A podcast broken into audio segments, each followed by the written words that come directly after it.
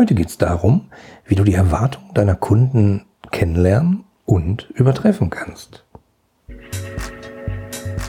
Willst du als Unternehmer, Manager oder Selbstständiger deine Kunden zu langfristigen und profitablen Stammkunden machen? Dann bist du hier im Blickwinkel Kunde Podcast genau richtig. Mein Name ist Oliver Teitschak und ich freue mich, dass du hier bist, um Tipps und Denkanstöße für den Erfolg deines Unternehmens mitzunehmen. Hallo, schön, dass du heute wieder dabei bist und zuhörst draußen an deinem Podcast-Empfänger und äh, diesem, meinem Blickwinkel Kunde Podcast lauscht. Ja, ich möchte mit diesem Podcast nicht nur deine Erwartungen erfüllen, sondern ich möchte die eigentlich auch übertreffen. Und genau deswegen bräuchte ich ein bisschen Feedback von dir. Nimm mir bitte mal, bitte, bitte 30 Sekunden Zeit, geh auf www.ihre-kundenbrille.de slash Feedback und gib mir mal dein Feedback. Was gefällt dir? Was gefällt dir nicht so gut? Welche Antworten würdest du dir wünschen? Welche Fragen beschäftigen dich gerade? Ich freue mich riesig auf dein Feedback und sage schon mal herzlichen Dank. Ja, heute geht es um Kundenerwartungen und wie du diese übertreffen kannst. Und ich möchte dir dazu ein paar ganz kurze, aber sehr wertvolle Impulse geben. Also es wird vielleicht heute eine etwas kürzere Folge, aber ich bin sicher extrem gehaltvoll. Ja, eigentlich ist es nämlich ganz einfach. Du musst nur herausfinden, was dein Kunde von dir haben möchte und gibst ihm dann einfach mehr als er erwartet. So, fertig. Die absolut kürzeste Folge im Blickwinkel Kunde Podcast. Das war's. Es war mir eine Freude. Ich wünsche dir einen schönen Tag und sage bis bald. Ja, das war natürlich Quatsch. Also so einfach ist es leider im wahren Leben dann auch nicht.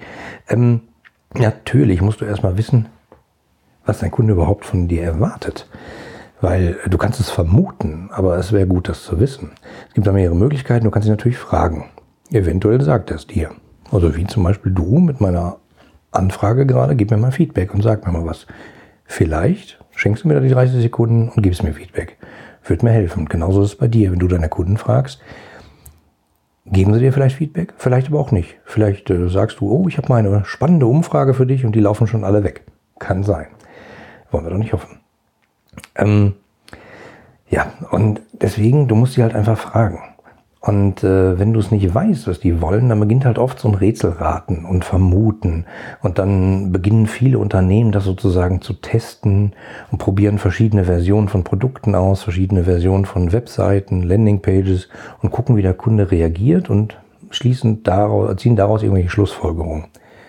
Heißt das dann, dass man weiß, was der Kunde erwartet? Nee, vielleicht nicht. Man kann halt Theorien aufstellen, die versuchen mit Hilfe von Tests zu überprüfen und kommt dann vielleicht zu irgendeinem Ergebnis. Aber das ist halt nicht so einfach. Deswegen musst du genau fragen. Und am besten schnappst du dir mal 1, 2, 3, 4, 500 Kunden und fragst die im 1 zu 1 Gespräch und quetscht die ein bisschen aus. Was machst du, wenn du natürlich riesige Kundenzahlen hast, also nur zig Kunden hast, im Zweifelsfall Millionen von Kunden, dann ist das Ganze ja nun nicht mehr ganz so einfach. Dann kannst du schlecht fragen. Du kannst immer noch ein paar rauspicken, aber ja, pickst du die richtigen raus, die Fans von dir sind, äh, kommt da raus alles toll, was ihr so macht.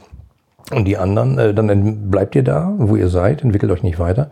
Und die anderen Kunden sagen, was machen die da? Die bleiben irgendwie stehen, blöd. Fragst du die, die eigentlich eh dir nicht so wohlgesonnen sind und plötzlich jedes Haar in der Suppe finden, führt das dazu, dass du dich vielleicht auf die falschen Sachen konzentrierst. Da geht's dann halt darum, möglichst sinnvoll und statistisch valide rauszukriegen, was möglichst viele Kunden wollen. Kleine Cluster zu bilden und von den Kundengruppen vielleicht rauszukriegen, was die wollen und was deren Erwartung ist. Ähm, ja. Oft erlebe ich dann in Unternehmen, dass natürlich so Fragebögen erstellt werden. Riesige Fragebögen, ähm, die dann den Kunden geschickt werden, die können das dann ausfüllen. Oft sind da Multiple-Choice-Antworten drin, was ganz toll ist zum Auswerten, weil dann stellt man halt Fragen, gibt drei Antworten, die man sich vorher so ausgedacht hat und dann kann der Kunde halt eins, zwei oder drei anklicken. Technisch total super, kann man super auswerten, ganz simpel, ist dann valide statistisch äh, feststellbar. Das Problem ist halt, du musst natürlich vorher schon immer an die ganzen Antwortalternativen gedacht haben. Weil, äh, ne, wenn, wenn du die Antwortvorschlag gar nicht gibst dem Kunden, äh, die er vielleicht geben würde, kann er das Ganze in Multiple Choice auch nicht so wirklich äh, ausfüllen. Es sei denn, du übergibst ihm natürlich noch ein Freitextfeld und dann fängt er an, Romane zu schreiben. Was auch wieder ein bisschen schwierig ist, wenn du deine Hunderttausenden bis Millionen Kunden befragst und äh, die schreiben alle Romane, dann gibt es halt totalen Stress mit den Freitextfeldern. Und das habe ich halt öfter erlebt, dass in vielen Unternehmen riesige Umfragen gemacht werden, auch mit Freitexten. Die werden aber nicht ausgewertet. Die liest sich vielleicht mal einer stichwortartig durch, nimmt dann so drei Sachen und sagt, ah, das ist spannend und legt dann damit los. Habe ich häufiger erlebt. Sowas wie, ja, Freitexte ähm, analysieren wir immer nur, wenn wir Bedarf haben, dann gucken wir mal so statistisch ein bisschen durch. Das ist aber nicht so richtig sinnvoll, weil äh, im Zweifelsfall stecken da wertvolle Informationen drin. Ja, ja, wie das immer so ist. Es ist nicht unbedingt immer so einfach, aber das habt ihr ja schon hier der, im wahren Leben und in den Podcast-Folgen von mir gehört. Hm, also wie gesagt, ich habe es mehrfach erlebt. Ähm, man fragt den Kunden bestimmte Sachen, bietet Antwortalternativen an, die klickt er dann schön an und wenn es in Freitexte geht, wo oft super wichtige Informationen drin stecken, dann verschwinden diese Informationen in der digitalen Aktenkammer. Ja, schwierig. Also das Wichtigste, um rauszukriegen, was dein Kunde wirklich will und was er erwartet, ist nach meinem Verständnis zuzuhören. Hört sich total doof an, aber zuhören, Kunden sprechen. Kunden sprechen mit dir, mit deinen Verkäufern, mit deinen Callcenter-Agenten. Ähm, mit dir, die schicken eine E-Mail at info.unternehmenag.de. Äh, wer liest die info.unternehmenag.de? Erlebe ich auch auf den Unternehmen, äh, keiner. Also ab und zu mal guckt da mal so ein Praktikant dann durch, was unglaublich ist, finde ich, weil da stecken da manchmal auch wertvolle Informationen drin. Ähm, total schwierig. Dann gibt es sowas wie, äh, wir müssten auf jeder einzelnen Social-Media-Plattform da draußen vertreten sein und machen mal so drei Pseudo-Posts, haben damit natürlich einen Rückkanal auf weil Kunden denken, oh, das ist Unternehmen AG, äh, da kann ich jetzt mal antworten. Da reagiert dann wieder keiner drauf und das ist halt schwierig. Also Unternehmen sind immer damit beschäftigt zu senden, anstatt zuzuhören, also größtenteils. Und ich finde, man muss zuhören. Das ist total wichtig. Mhm. Sonst kriegst du nie raus, was ein Kunde erwartet. Und natürlich kriegst du das bei deinen Millionen Kunden nicht so einfach raus, weil du nicht jeden einzelnen fragen kannst. Aber du kannst halt Cluster bilden und gucken, wie die sich verhalten und dann vielleicht daraus eine statistische äh, Menge befragen. Und das halt befragen, gerne konkret, gerne persönlich. Ähm, und sei es auch nicht, dass es statistisch valide ist, weil bei Millionen Kunden kann man dann eine ganze Menge Hackmack machen. Ähm, es geht schon darum zu spüren, wie ticken die Kunden und wo ist deren Problem. Und so wertvolle Informationen wie, ach, ich mag eure Produkte, aber manchmal muss ich auch äh, an eure Konkurrenz denken, weil die haben ja auch dieses Produkt und dieses Feature, das ist toll. Das sind halt so wichtige Informationen. Ja, Stellen wir uns vor, ihr habt das alles gemacht. Ihr habt Umfragen gemacht, ihr wisst, was euer Kunde will. Ja. Und dann ähm, kommt immer das, was man so draußen hört. Ja, dann musst du die Extrameile gehen, dann musst du einfach noch eine Schippe drauflegen, wie man hier im Pod sagt. Ja, ganz einfach. Ne? Rausfinden, was der Kunde will. Dann hat man seine Erwartungen, dann geht man noch eine Extrameile und legt eine Schippe drauf, also bietet sozusagen mehr, als er erwartet und zack, ist der Kunde zufrieden, eventuell begeistert, eventuell sogar wieder zum Fan deiner Marke und vielleicht wieder sogar zum Stammkunden. Aber geben deine Gewinnmargen diese extra Meile überhaupt her? Das ist nämlich so das Ding. Ich erlebe das bei vielen Unternehmen, dass die Produkte produzieren, die Marge wird irgendwie so kalkuliert, dass sie in den Wettbewerb passt. Es geht irgendwie so alles auf und dann kommt irgendjemand her und sagt, oh, Kundenbrille, denk doch bitte mal dran, äh, wie fühlt sich der Kunde, was sind die Erwartungen, wie können wir die erfüllen, wie können wir den Kunden zum Fan, zum Stammkunden machen. Und äh, dann fängt man an, oben was draufzulegen. Gutschriften, Upgrades, ein Bonuspaket, irgendwas und versaut sich damit manchmal die Marge. Das ist auch ein bisschen schwierig. Also, ähm, deswegen frage ich dich, ist dein Produkt so kalkuliert, dass du dies, äh, diese ganzen extra Meilen auch noch leisten kannst, ohne unwirtschaftlich zu werden?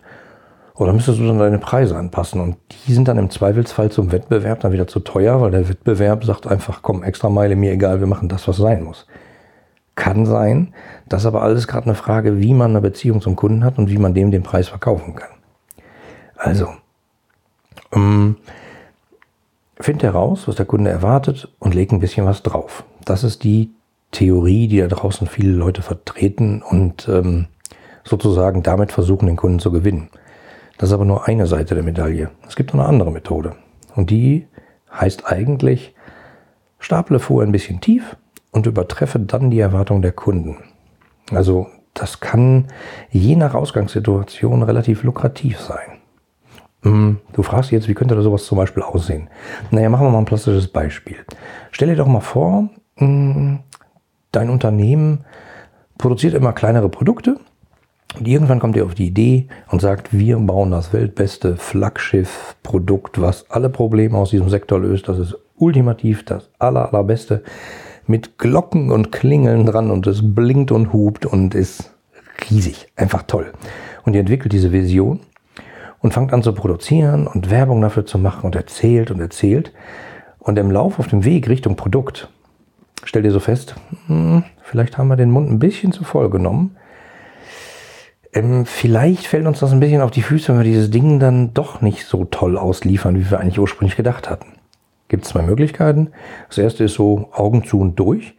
Ähm, wir machen halt einfach ein schlechtes, das Produkt, das bestmögliche, was wir hinkriegen, weit unter dem, was ihr vorher vielleicht versprochen habt, weit unter dem, was der Kunde vielleicht erwartet.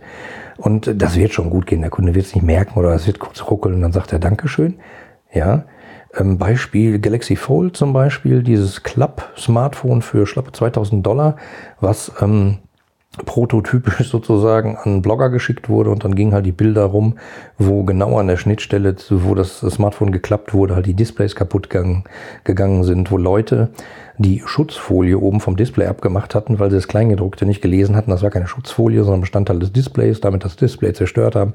Also alles äh, Dinge, die echt in die Hose gegangen sind und man hat halt meist nur einen so einen Schuss. Also, erste Alternative ist Augen zu und durch und hoffen, dass alles noch gut geht und der Kunde nicht zu doll meckert. Ähm, oder Nummer zwei, du merkst, dass das irgendwie nicht gut laufen wird. Das Produkt wird zum Marktstart nicht so sein wie versprochen, wie vielleicht von den Kunden erwartet. Dann hilft auch oft, du bist einfach offen und verkündest das. Und du sagst, pass mal auf, wir haben uns ja total verkalkuliert, wir haben uns echt hohe Ziele gesteckt, stecken jetzt aber an der Stelle und an der Stelle konkret fest und das ist nicht so gut. Äh, wir werden was launchen, das ist eher 95% als 100%. Ähm, für das ist eher 80% als 100%. Das ist eher 5% als 100%. Ist ein bisschen schwierig zu argumentieren. Ähm, und sowas wie, Mensch, das Produkt, wenn das rauskommt, es hat die Funktion, die wir euch versprochen haben. Alles gut, aber ne, es blinkt nicht so doll, wie wir gesagt haben. Es klingelt nicht so schön, wie wir gesagt haben. Das kann man im Vorfeld vielleicht kommunizieren sorgt dann dafür, dass ähm, die Kunden, die das vielleicht bestellt haben oder die sich darauf freuen, die reagiert haben bei Social Media auf die Produktankündigung und sagen, oh, wie toll, sie sagen, ach, guck mal, jetzt rudern so ein bisschen zurück. Naja, aber ich finde es trotzdem cool, die Idee und es hat ja auch diese Funktion und diese Funktion. Also kaufe ich es.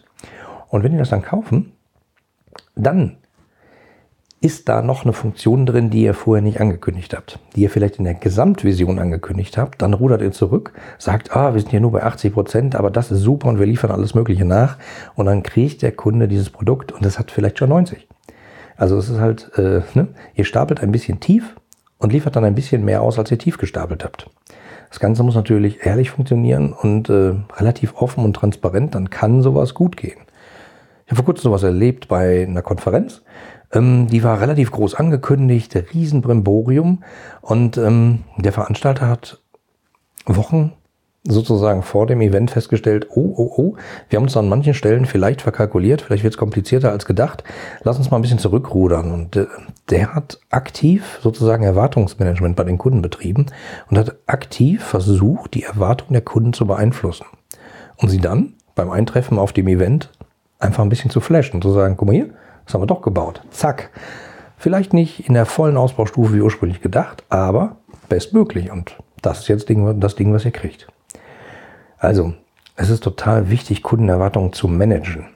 Und es kann sinnvoll sein, einfach auch mal etwas tiefer zu stapeln, um dann den Kunden Wow zu entlocken mit Dingen, mit denen er nicht gerechnet hat.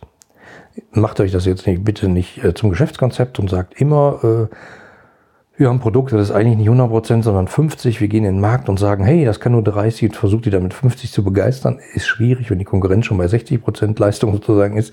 Das hängt halt immer stark davon ab. Aber seid euch bewusst, dass ihr die Erwartungen der Kunden managen könnt. Wenn ihr vorher zu dolle Backen gemacht habt, zu dicke Backen, zu dick aufgetragen habt, kann euch das hinten raus, wenn der Kunde anfängt es zu nutzen, total auf die Füße fallen und dann gehen eure Anrufe im Kundenservice hoch. Will auch wieder keiner. Das heißt, versuch diese Erwartung zu managen. Und deswegen mein Aufruf. Nimm die Erwartungen der Kunden und versuch sie zu formen. Versuch den Kunden dahin zu beeinflussen, dass er dass die Erwartungen nicht so hoch sind, wie dein Produkt liefern kann. Sodass immer noch ein bisschen Luft nach oben ist und im Zweifelsfall dem Kunden ab und zu mal ein Wow, die Lippen rutscht. Ja, und ähm, wie das bei dir im Unternehmen ist, kann ich jetzt hier nicht sagen, weil wir nicht im 1 zu 1 sprechen. Aber naja, weißt du, schick mir doch einfach eine E-Mail an hallo.ire-kundenbrille.de und vielleicht fällt mir was ein für dein Produkt. Vielleicht habe ich gleich eine Idee. Würde mich freuen. So, jetzt wünsche ich dir eine wunderschöne Zeit und sage mal, bis bald. Dein Oliver. Die anderen Folgen dieses Podcasts und die Shownotes inklusive aller erwähnten Links findest du unter www.ire-kundenbrille.de slash podcast. Damit du keine Folge mehr verpasst, kannst du auch dort direkt alle Folgen kostenlos abonnieren. Danke fürs Zuhören, empfehle mich weiter und bleib mir treu.